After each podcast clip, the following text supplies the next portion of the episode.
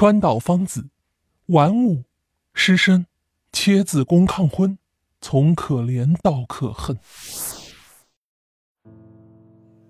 电视剧《大宅门》里，白家有个最混蛋的三爷，他临死前讲了一段话，说啊，人这一辈子有钱有势干什么都行，抽大烟、喝花酒、养妓女、锦衣玉食、绫罗绸缎，怎么样都行，可就一样不能干，说啥不能干汉奸。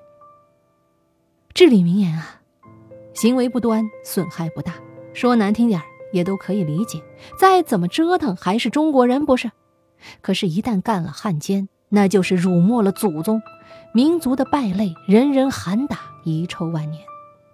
本期讲的这位川岛芳子可不是一般的败类，他是彻头彻尾的汉奸，他却死活不承认；他是彻头彻尾的叛国者，他更不承认。这究竟是怎么回事呢？我们从头说起，先来说说。他悲惨的前半生吧。他身份显赫，曾经贵为大清的格格。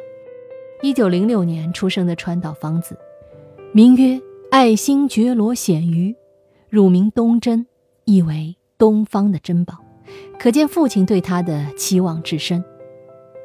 他的汉族名字叫金碧辉，是清朝末代肃亲王正宗的大清格格。到了大清灭亡，也就是一九一二年，身为大清遗臣的肃亲王不甘心失败，一心想要借日本之力复国。他想要让自己最聪明的孩子到日本去发展，以做长远的打算。想来想去，只有女儿显瑜最合适。于是呢，他联系了自己的生死之交日本人川岛浪速，让显鱼给他做养女，并改名川岛芳子。顺便说一句啊，肃亲王给川岛浪速写的信里，有一句“敬臣玩物于君，敬请怜爱”，把女儿比喻成玩物。唉，这个时候的川岛芳子也确实让人怜爱。长大后的川岛芳子容貌清秀，但是在十七岁这一年，她的人生彻底改变，美好不复存在，只剩利用和报复。性格变得乖张放荡不羁，为什么呢？因为，他被他的养父强暴了。此后，川岛芳子在日记里写道：“这一天，我永远清除了女人的一切，残酷的女魔头诞生了，他的罪恶也由此开始。”一九二七年，川岛芳子被养父忽悠，嫁给了蒙古的所谓王子。甘珠尔扎布，意图实现满蒙合一，从而达到满清复辟的目的。川岛芳子是一万个不愿意，可是架不住养父的一次次催促，一次次洗脑，再加上她忘不了父亲的嘱托，以复辟大清为己任，嫁给了蒙古王子，似乎是个不错的选择。怎么办呢？罢了，一上头，川岛芳子去医院。切除了自己的子宫，从此嫁到蒙古，完成这个彻头彻尾的毫无感情的政治婚姻。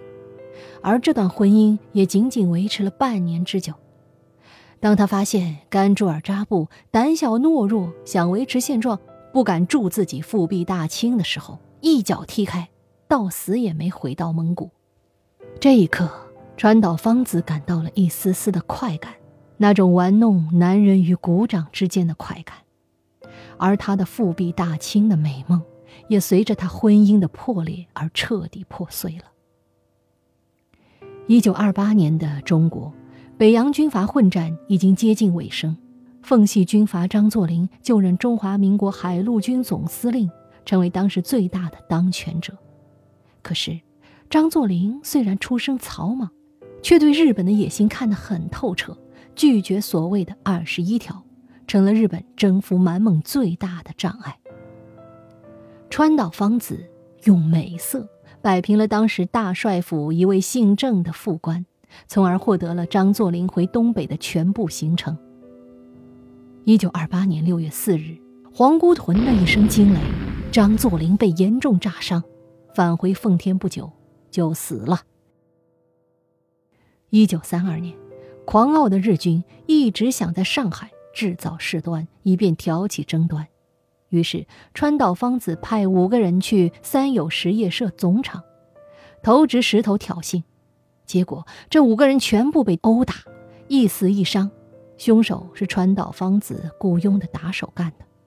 于是，日本方面便以此为借口向中国政府施压，并最终诱发了一二八事变，淞沪会战也由此爆发。婉容，这位曾经的大清皇后，自从被逐出皇宫，就一直生活在天津。北洋政府为了防止她逃出天津，派了很多人看管。手足无措之际，川岛芳子再次立功。当然，这个立功是打双引号的。他利用大清格格的身份和婉容接上了头，并借口朋友去世，用一口棺材将婉容偷出了天津，随后到了奉天，辅助了伪满洲国的建立。一九三二年，伪满洲国成立之后，因为营救婉容、营救皇后的大功，川岛芳子被授予陆军少佐军衔，次年就任安国军总司令。